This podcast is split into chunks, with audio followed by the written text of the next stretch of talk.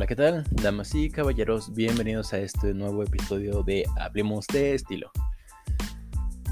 Con capítulos anteriores hablábamos sobre eh, qué tipo de código de vestimenta eh, utilizábamos.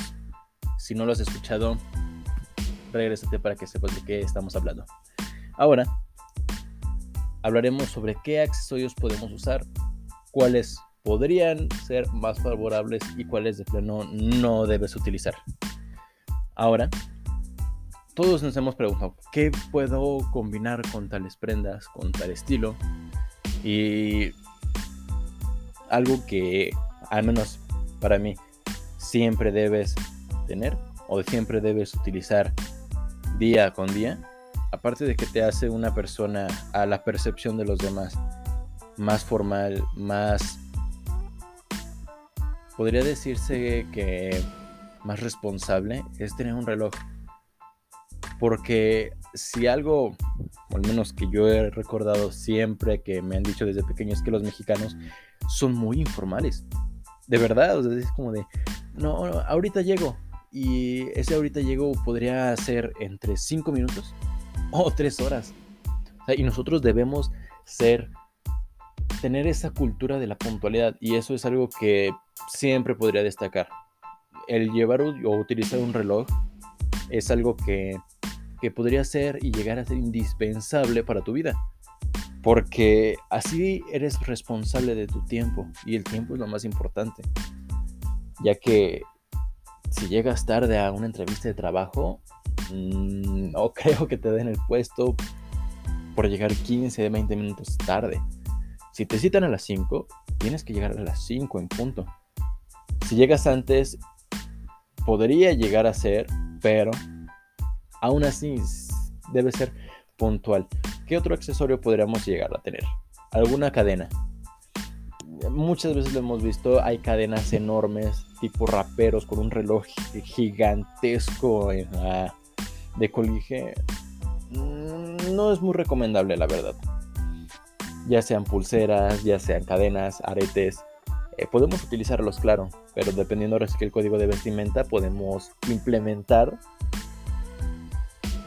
eh, incluso los tamaños de, cadena, porque muchísimas veces una cadena muy delgada puede llegar a perderse en nuestro atuendo.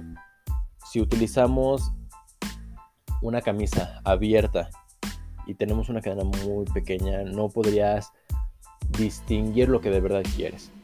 Esa cadena hace que se haga una flecha directamente hacia, hacia nosotros. ¿Por qué? Porque estás dando a, a esta persona qué es lo que quieres resultar de ti. Eh, yo lo que recomiendo, lo que se recomienda es una cadena mm, en, una, en un grosor medio sin llegar a ser ostentosa, ya que muchísimas veces por al, código que está informal, muchísimas personas tienden a, mientras más cadenas y mientras más gruesas y de color oro sean, mejor. Incluso los relojes, si es un reloj enorme o si es una pulsera con algún brazalete, con joyas, con diamantes, ok. Pero se va a ver muy exagerado y puede llegar a verte mal. Y es lo que nosotros no queremos que ustedes se vean mal. La verdad nos importa cómo se ven día con día. Lo que incluso podrían utilizar anillos, dependiendo de si te gusta, no te gusta. Ahí sí ya depende muchísimo de los gustos. Puede que te gusten los relojes, puede que no. Pero yo lo recomendaría, por ejemplo, si tienes un evento formal, no vas a llevar tu Apple Watch o tu, tu banda de hacer ejercicio traten de eh, conseguir no un reloj carísimo como un Rolex o un, un Hoover, pero tratar de buscar un reloj con manecillas, no sea digital, ya que eso va más hacia lo informal. Claro, en tu día con día puedes utilizar tu Apple Watch, tu banda, incluso tu reloj digital. Pero si es un evento más formal, yo te recomendaría que utilizaras un reloj de manecillas o de pulso, ya que eso hace que te veas muchísimo mejor y no caigas en esa informabilidad, ya que a los cambios de, estilo y los cambios de, código no lo permitirían y harían que te veas eh, desubicado. En cuestión de, de pulseras, eh, yo diría que sería un poco más delgado, yendo hacia lo más forma una cadena, un pequeño brazalete de oro, de plata, incluso de inoxidable, ya que sería lo ideal eh, en las mujeres, los, pendientes. Pueden utilizarlos sin ningún problema. Eso ahí sí no, no hay un, un qué usar o qué no usar. Es dependiendo muchísimo de los gustos y de qué de qué podemos jugar con ellos, ya que hay aretes en arracada, hay en, en colguije, puedes utilizar incluso eh, artesanales y la verdad es dependiendo del código de vestimenta, pero también tienes esa libertad de, de poder utilizarlos. Uno de los accesorios también serían las gorras. Muchísimas veces eh, esto podría entrar en, el código de vestimenta informal, ya que no utilizarías una gorra para un evento súper formal.